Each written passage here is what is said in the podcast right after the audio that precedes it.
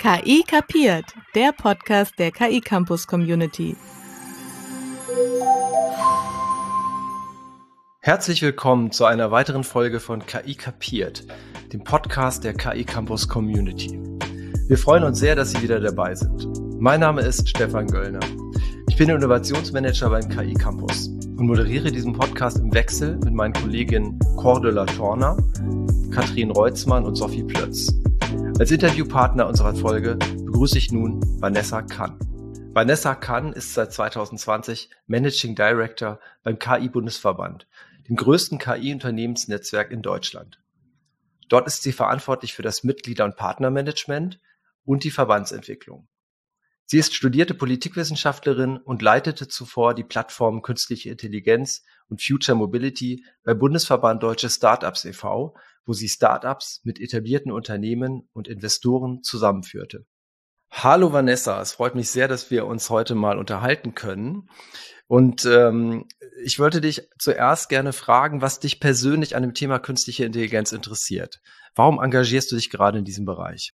Ja, vielen Dank, Stefan. Ich freue mich sehr, heute hier zu sein. Ähm, ja, also KI ist natürlich eine super große Zukunftstechnologie und ich bin äh, durch Zufälle tatsächlich nur in den Bereich reingekommen äh, und bin jedes Mal Tag um Tag verblüfft, wie viel sich hier noch tut im Bereich der künstlichen Intelligenz und finde das super spannend, äh, mich gerade auch in den Feldern KI im Klimaschutzbereich äh, oder auch welchen ähm, großen Einfluss auch KI auf unsere Gesellschaft hat, in solche Bereiche reinzulesen. Ich arbeite natürlich da sehr, sehr eng mit äh, KI-Unternehmen zusammen, äh, die bei uns Mitglied sind im Verband, ähm, die alle sehr stark Cutting-Edge-Technologie ähm, entwickeln. Das heißt also wirklich am Puls der Zeit ihre Technologie auslegen an Themen, die uns alle äh, interessieren, die unsere Wirtschaft herumtreiben. Äh, und deswegen finde ich, finde ich das Feld so spannend, weil sich da noch so viel bewegt und äh, tatsächlich der Blumenstrauß an künstlicher Intelligenz ist der, es ist ein ganz anderer gewesen noch vor zehn Jahren, wie es heute ist und wird wahrscheinlich in fünf Jahren, wenn wir uns wieder unterhalten, Stefan, auch nochmal ein ganz anderer sein. Deswegen finde ich es faszinierend, in welche Richtung sich das Ganze bewegt und genau das schauen wir uns ja heute auch nochmal gemeinsam an. Mhm, ja. Nee, das klingt sehr überzeugend und du hast jetzt schon dargestellt, warum das so ein wirklich spannender, agiler Bereich ist, wo unglaublich viel passiert. Warum sollten sich jetzt mehr Unternehmen mit KI beschäftigen und wie könnt ihr sie als KI-Bundesverband dabei unterstützen? Ja, unsere Wirtschaft entwickelt sich natürlich gerade in großen Schritten weiter und äh, dementsprechend ist es für etablierte Unternehmen besonders wichtig, äh, sich mit KI zu beschäftigen, weil die digitale Transformation eigentlich alle Wirtschaftsbereiche tangiert und ähm, sich da ganz viel auch am entwickeln ist. Also gerade auch Startups disruptieren ja fast alle Branchen, fast alle Wirtschaftsbereiche. Und deswegen ist es für, für KMUs auch gerade in Deutschland äh, und etablierte Unternehmen, Corporates auch so relevant, sich mit KI und neuen Technologien auseinanderzusetzen, äh, weil wir einfach einen enormen Innovationsschwung in diesen Bereichen haben. Und ähm, es geht darum, wirklich Prozesse effizienter zu gestalten. Es geht darum, neue Geschäftsmodelle zu erschließen, auch den Kunden besser zu verstehen anhand von Daten zum Beispiel. Und da kann KI einfach maßgeblich eine Hilfestellung geben dass wir da näher dran sind an den Kundinnen und Kunden ähm, und wirklich mit Daten sehr viel intelligenter umgehen können, neue Geschäftsmodelle daraus erschließen können. Du hast es gesagt, Deutschland ist wirtschaftlich stark und es ist stark durch den Mittelstand. Das hört man immer wieder. Aber gerade dort tut man sich ja jetzt häufig noch schwer, mit, äh, äh, neu, mit diesem Thema KI oder insbesondere auch mit der äh, Integration von Anwendungen. Also es geht darum, diese zu entwickeln und sie auch in die laufenden Prozesse zu kriegen. Warum schaffen die das bis jetzt noch nicht so gut? Da gibt es nicht nur eine Antwort tatsächlich, sondern glaube ich einige. Ähm, ich denke, eines der größten Hürden ist immer noch das Thema Wissen. Also KI ist, wie ich es gerade auch beschrieben habe, einfach so ein großer Blumenstrauß und kann an verschiedenen Schnittstellen KMUs helfen. Deswegen ist, glaube ich, so wichtig, dass wir auch viel mehr an uns an Anwendungsbeispielen uns an das Thema herantrauen und wirklich schauen, was sind Bereiche, die für KMUs spannend sind. Wir haben selbst als KI-Bundesverband eine Plattform ins Leben gerufen, die heißt What can AI do for me?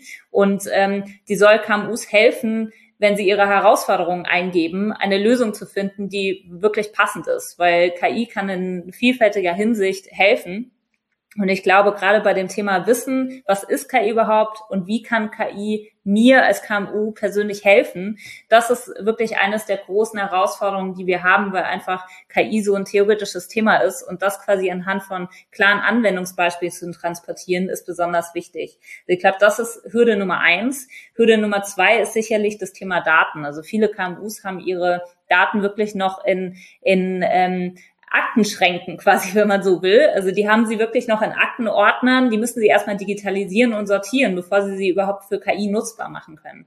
Und KI speist sich halt letztlich aus Daten. Und wenn wir wenn wir nicht dahin kommen, quasi Daten auch ähm, verfügbar zu machen, digital verfügbar zu machen, dann ist auch äh, das Thema KI erstmal in weiter, weiter Ferne für KMUs. Deswegen, ich glaube, es geht auch bei vielen KMUs fängt das Thema erstmal daran an zu gucken, welche Daten habe ich überhaupt und welche Daten lassen sich auch sinnvoll für KI nutzen. Ähm, ein Thema ist sicherlich dann auch noch das Thema des Fachkräftemangels, wo auch natürlich immer der, der Faktor Bildung, Weiterbildung große, große Rolle spielt. Also wie kommen wir es auch, wir, wir können auch gerade KMUs, die ja oft in der Breite Deutschlands im ländlichen Raum sitzen, an die richtigen Menschen herankommen, die, ähm, die ihnen helfen können, auch KI zu entwickeln da haben wir glücklicherweise auch viele KI-Unternehmen hierzulande, die sich auch auf Beratungen fokussiert haben, auf die Produktentwicklung und Projektentwicklung fokussiert haben. Deswegen können die da oft helfen. Aber das Thema des Fachkräftemangels, wie kann ich auch überhaupt erstmal in meinem KMU jemanden aufbauen, der quasi Expertise hat, sich an ein KI-Projekt heranzutrauen, das ist auch eine große Herausforderung, die viele KMUs umtreibt. Mhm. Jetzt hast du drei spannende Aspekte genannt, warum das noch nicht so gut klappt. Die Kompetenzen, die Daten, die Fachkräfte. Ich wollte jetzt noch mal kurz auf den ersten Punkt eingehen. Was sind denn diese Kompetenzen, die man benötigt, die Unternehmen benötigen, um KI-Anwendungen wirklich zu nutzen? Ja, ich glaube tatsächlich, die technische Komponente ist wirklich nur ein Faktor, der oft auch überschätzt wird. Also man muss nicht sein Team an Data Scientists vor Ort aufbauen. Man kann sich da auch sehr viel Expertise dazu kaufen in Form von Dienstleistungen, Beratungsleistungen. Es gibt ganz viele Unternehmen, die sich darauf spezialisiert haben, die auch wirklich äh, da sehr viel Ahnung mitbringen und, und ähm, auch wirklich die KI-Expertise in die etablierten Unternehmen herantragen können. Ähm, deswegen, ich glaube, in erster Linie braucht es Offenheit und auch gerade das Gespür dafür, neue Möglichkeiten zu erkennen. Also ich sehe immer wieder bei KMUs, die sitzen sehr fest auf ihrem Weltbild von dem, wie sie halt ihr Geschäft schon seit Jahren, seit, seit 50, teilweise 80 Jahren in den Familienunternehmen ja auch ähm, betrieben haben und kommen nicht davon los, sich von diesem Gedanken zu, zu lösen, dass ihr Geschäft auch noch in 50 Jahren genauso laufen wird. Deswegen, ich glaube, in erster Linie braucht es die Offenheit zu sagen, hey, wir müssen was ändern und die Offenheit dann entsprechend zu schauen, wer kann mir dabei helfen und die Expertise dazu zu holen. Ich glaube, das hilft tatsächlich schon, äh, nicht unbedingt nur die, die Bildung zu haben, natürlich ein Verständnis dafür, was kann KI für mich tun. Also das ist, glaube ich, der, der entscheidende Aspekt, sich darüber zu informieren, was für Anwendungsfälle äh, gibt es. KI soll nicht äh, als Heilmittel gesehen werden, sondern es ist wirklich ein Instrument, was helfen kann, aber natürlich nicht helfen muss. Und deswegen ist, glaube ich, ganz entscheidend herauszufinden, wo kann KI wirklich einen entscheidenden Faktor bilden ähm, und dann halt tatsächlich sich die Expertise dazu zu holen. Ja, und das setzt natürlich auf der anderen Seite auch voraus, dass es äh, die notwendigen Fachkräfte gibt. Du hast ja auch den Fachkräftemangel eben schon angesprochen. Wo seht ihr als Verband Bedarf, auch mal von, politischer Seite? Wo müsste man eigentlich noch stärker fördern, damit auch tatsächlich diese Fachkräfte äh, auf den Weg kommen? Denn viele wissen ja vielleicht noch gar nicht, dass sie tatsächlich einen Beitrag leisten können mit ihrer Kompetenz, auch damit KI-Anwendungen entstehen und eingesetzt werden können. Ja, es ist natürlich ein, ein, ein großes Thema und ein sehr schwieriges Thema, das auch durch, durch Covid tatsächlich noch drastischer äh, geworden ist. Also wir sehen auch, auch ganz stark, dass zum Beispiel die, die Big Five, also Facebook, Amazon, Google und Co. mittlerweile auch den europäischen Markt an Fachkräften leerfischen, äh, weil die natürlich auch gemerkt haben, so hey, ähm, die können auch über den, den ähm, Tellerrand quasi hinausschauen und Leute aus Berlin und München heiern und müssen die Leute nicht mal mehr in Silicon Valley holen, sondern die können auch einfach von dort arbeiten. Äh, und das macht die Lage natürlich für alle, für die KMUs, aber genauso auch für die KI-Unternehmen immer drastischer äh, und, und schwieriger. Deswegen, ich glaube, wir müssen auf jeden Fall dahin kommen, dass ähm, ein Gespür für Technologie tatsächlich in allen Köpfen vorhanden ist. Also ich glaube, wir müssen eine Datenkompetenz ausbilden. Da ist ja auch der Stifterverband zum Beispiel äh, sehr, sehr stark dran zu sagen, okay, eine Datenkompetenz muss eigentlich jeder heutzutage haben. Wir sind auch gerade in, in diesen Pandemiezeiten mit Daten jeden Tag konfrontiert und müssen selbst einschätzen, wie die pandemische Lage ist. Deswegen, ich glaube, ein Verständnis für Daten ist, ist essentiell auf jeden Fall in allen möglichen äh, Bereichen. Aber natürlich müssen wir umso mehr, gerade auch junge Frauen zum Beispiel, die es echt immer noch wenig gibt in MINT-Studiengängen, für MINT-Studiengänge begeistern. Also wir müssen wirklich schon recht früh in, in der Schulzeit anfangen. Informatik ist immer noch ein Fach, was ähm, so äh, ziemlich, ziemlich ähm, ja hinten ansteht irgendwie bei unserer schulischen Ausbildung. Und das muss halt natürlich viel mehr in den Fokus rücken und wir müssen tatsächlich viel mehr Menschen für MINT-Studiengänge begeistern, für Informatik, für Mathematik. Und äh, ich glaube, dann kann da, was, kann da was draus wachsen. Aber genauso ist es natürlich auch spannend, äh, wie zum Beispiel Ingenieure Weiterbildungen erfahren können in den Bereich ähm, von Data Science, in den Bereich ähm, ähm, und, und, und Programmierkenntnisse zum Beispiel auch erlangen können, weil ich glaube, äh, die bringen auch sehr viel Gespür dafür mit, was für Bedürfnisse auch unsere etablierte Industrie hat und ähm, entsprechend ähm, auch das, das Feingespür dafür, was sich ändern kann. Deswegen, ich glaube, wir müssen es deutlich interdisziplinärer begreifen. Ich selbst bin auch Politikwissenschaftlerin und werde oft gefragt, wie habe ich es denn überhaupt in diesen Bereich reingeschafft, ähm, ohne jetzt Programmiererin zu sein. Aber tatsächlich ist Programmieren natürlich nur ein Aspekt davon und es ist äh, viel wichtiger, dass wir die Geisteswissenschaftler und Geisteswissenschaftlerinnen, aber genauso ähm, halt alle möglichen Bereiche, also Pädagogen zum Beispiel für das Thema begeistern, die Ingenieure für das Thema begeistern. Äh, und entsprechend, ich glaube, wir müssen das deutlich interdisziplinärer äh, begreifen, dieses, diesen Bereich, aber natürlich bei der Bildung anfangen. Ja, das klingt doch sehr überzeugend, auch sehr ermutigend, dass eben wirklich in vielen Bereichen eigentlich eine ähm, Orientierung auf dieses Thema möglich ist. Jetzt wollte ich dich fragen, welche Rolle spielen die Startups? Der KI-Bundesverband engagiert sich ja auch gerade stark dafür, dass mehr Startups auf die Beine kommen, die sich mit KI beschäftigen oder da auch Angebote machen. Was seht ihr dort für eine Chance? Warum sind Startups wichtig? Ja, die allermeisten Startups sind im B2B-Bereich unterwegs. Das heißt, die arbeiten mit etablierten Unternehmen zusammen, ähm, arbeiten quasi mit, mit Unternehmen daran, die digitale Transformation zu schaffen. Und ähm, deswegen können die natürlich diesen Innovationsschwung in die etablierte Wirtschaft tragen und haben dafür ganz viele Lösungen parat, ähm, arbeiten mit sehr vielen Kunden zusammen, wo auch KMUs zum Beispiel schauen können, was machen denn Wettbewerber zum Beispiel schon und was kann ihnen auch selbst helfen. Und ähm, dementsprechend glaube ich, wie, wie ich auch gerade schon äh, recht, recht äh, stark ausgedrückt habe, glaube ich, ähm, da, da möchte ich mir den Fokus drauf legen, ist wirklich die KMUs müssen das Rad nicht neu erfinden. Die müssen nicht selbst mit diesem Thema klarkommen, sondern sie können sich Hilfe suchen. Und ich glaube, das ist ganz entscheidend, äh, damit KMUs auch wirklich diesen Digitalisierungsschwung schaffen. Äh, weil viele fühlen sich wirklich komplett überfordert mit der Situation. Es gibt so viele Möglichkeiten. Ähm, KI ist so ein weiter Bereich.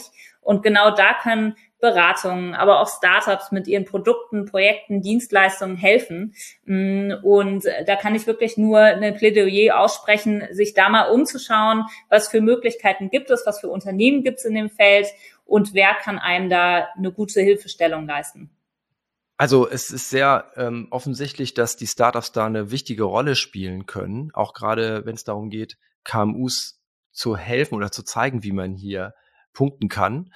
Äh, jetzt wollte ich dich fragen, äh, wie bilden die sich denn weiter? Da geht es ja sehr stark darum, zielgerichtet zu lernen. Wie, wie findet das statt und wie schaffen die es, auch ohne dass jetzt alle Studiengänge schon auf KI ausgerichtet sind, hier schon sich effizient fortzubilden? Ja, die meisten Startups sind da sehr hands-on. Also das heißt, die sind halt, die sind so sehr in ihrem in ihrem Tun und Machen jeden Tag und haben oft schon 60-Stunden-Wochen, müssen ja auch sehr viel leisten und vorankommen, damit die Investoren zum Beispiel sagen, hey, ihr habt in dem Jahr, dass wir euch jetzt Finanzierung gegeben haben, wirklich äh, genug geschafft.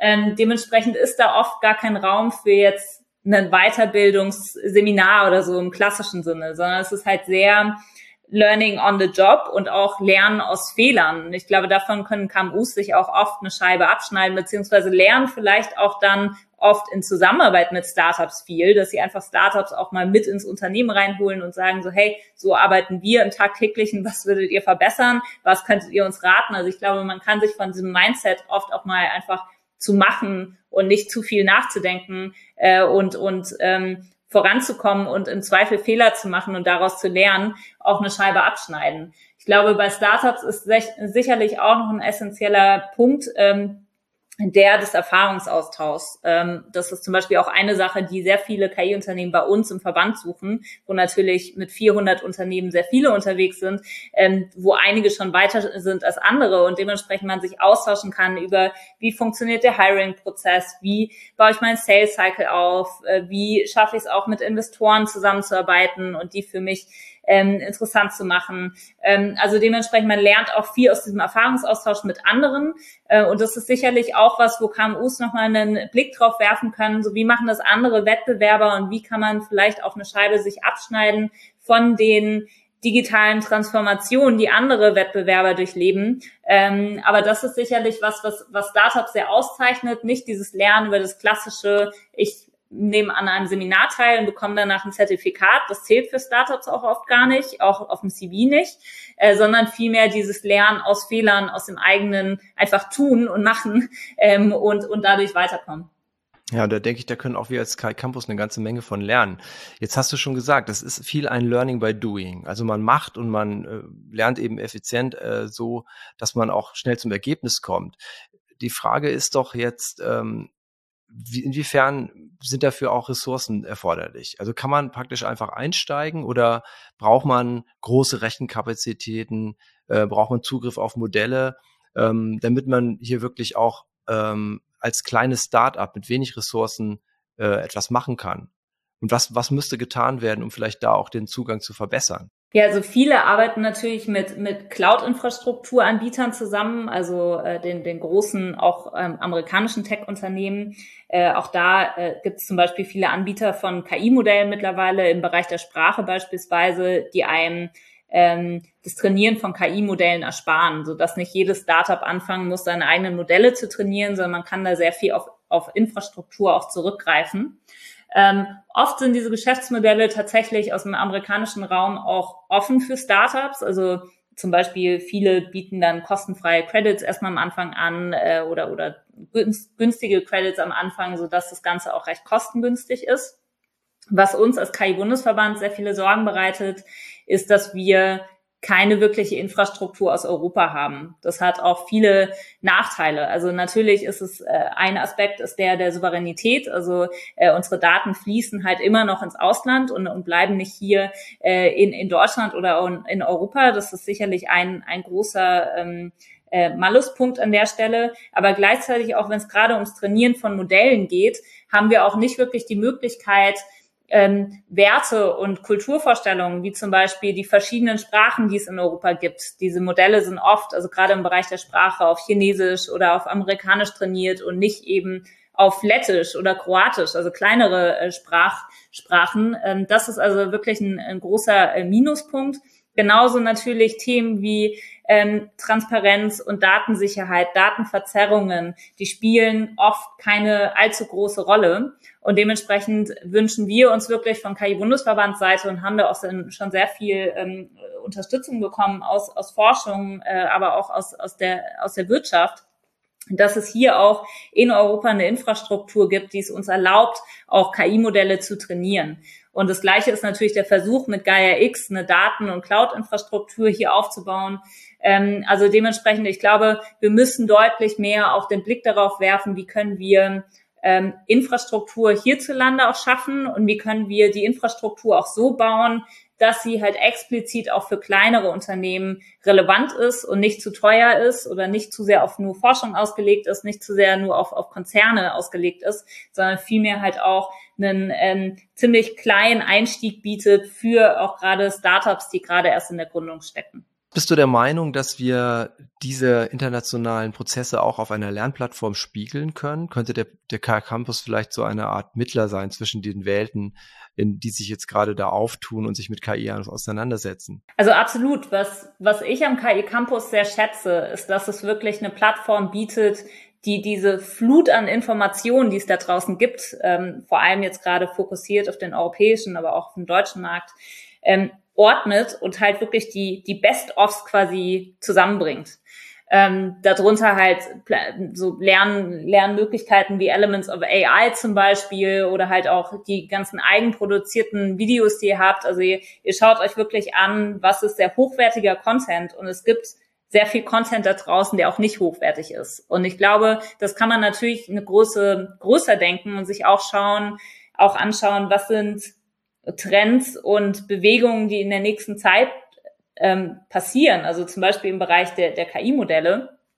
Äh, und wie kann man die übertragen auf ähm, auch auf der Lernplattform darstellen. Ich glaube, wir müssen oft in Europa aufpassen, halt wirklich nicht den Draht in die globalen Hotspots von KI oder auch von Innovation zu verlieren, also ich meine, wir wollen natürlich auch als, als, als globaler Hotspot wachsen und sind da ja auch auf, auf dem Weg hin. Aber gleichzeitig ist, glaube ich, wichtig, dass wir immer den, den Blick über den Tellerrand halten und halt gucken, was passiert, was passiert dort.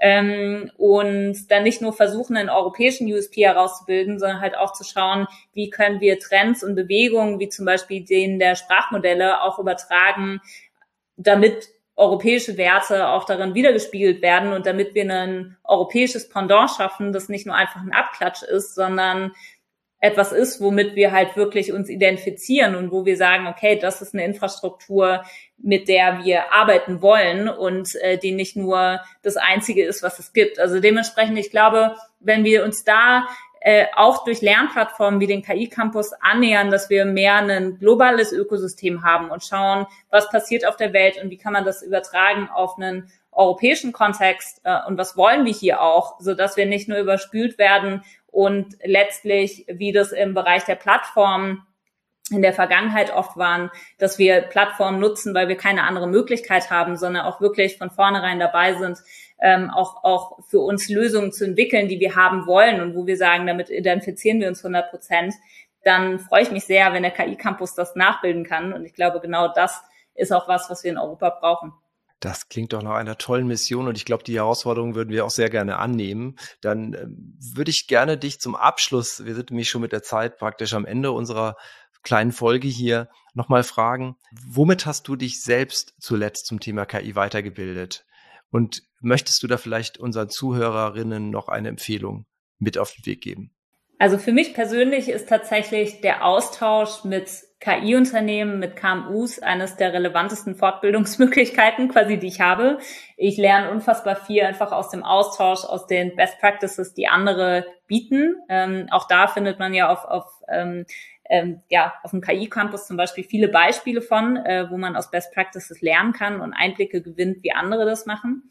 Ähm, gleichzeitig möchte ich auch noch mal ein Plädoyer für die KMUs da draußen halten äh, zu unserer Plattform What Can AI Do For Me. Ich finde das immer echt sehr, sehr beeindruckend, wie stark man es schafft, seine Herausforderungen äh, in passende Lösungen umzuwandeln. Also ich glaube, gerade dann, wenn man sich herantasten möchte in was kann KI eigentlich, dann ist die Plattform echt super geeignet. Also ich glaube, da einfach mal seine Herausforderungen reinzugeben und zu gucken, welche KI-Unternehmen gibt es da draußen, die helfen können, das kann einen wirklich massiv weiterbringen. Und ich freue mich, dass da auch mittlerweile sehr viele unserer KI-Unternehmen aus dem Verband sind und äh, gefunden werden können. Damit habe ich zum Beispiel sehr viel herumgespielt in den letzten Wochen und äh, genau, kann dafür nur ein Plädoyer aussprechen. Das gebe ich auch sehr gerne nochmal weiter an unsere Hörerinnen und äh, empfehle also nochmal What Can AI Do For Me. Ich glaube, das findet man auch dann sehr leicht über den Browser. Und äh, ja, ich danke dir wirklich ganz herzlich für diese sehr vielen Informationen, deine Einschätzungen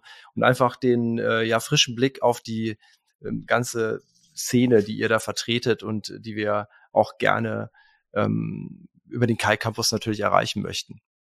Super, vielen Dank, Stefan. Hat Spaß gemacht. Damit sind wir am Ende dieser Folge von KI kapiert. Falls ihr mehr über KI erfahren wollt, schaut auf dem KI Campus vorbei. Bis zum nächsten Mal bei KI Kapiert.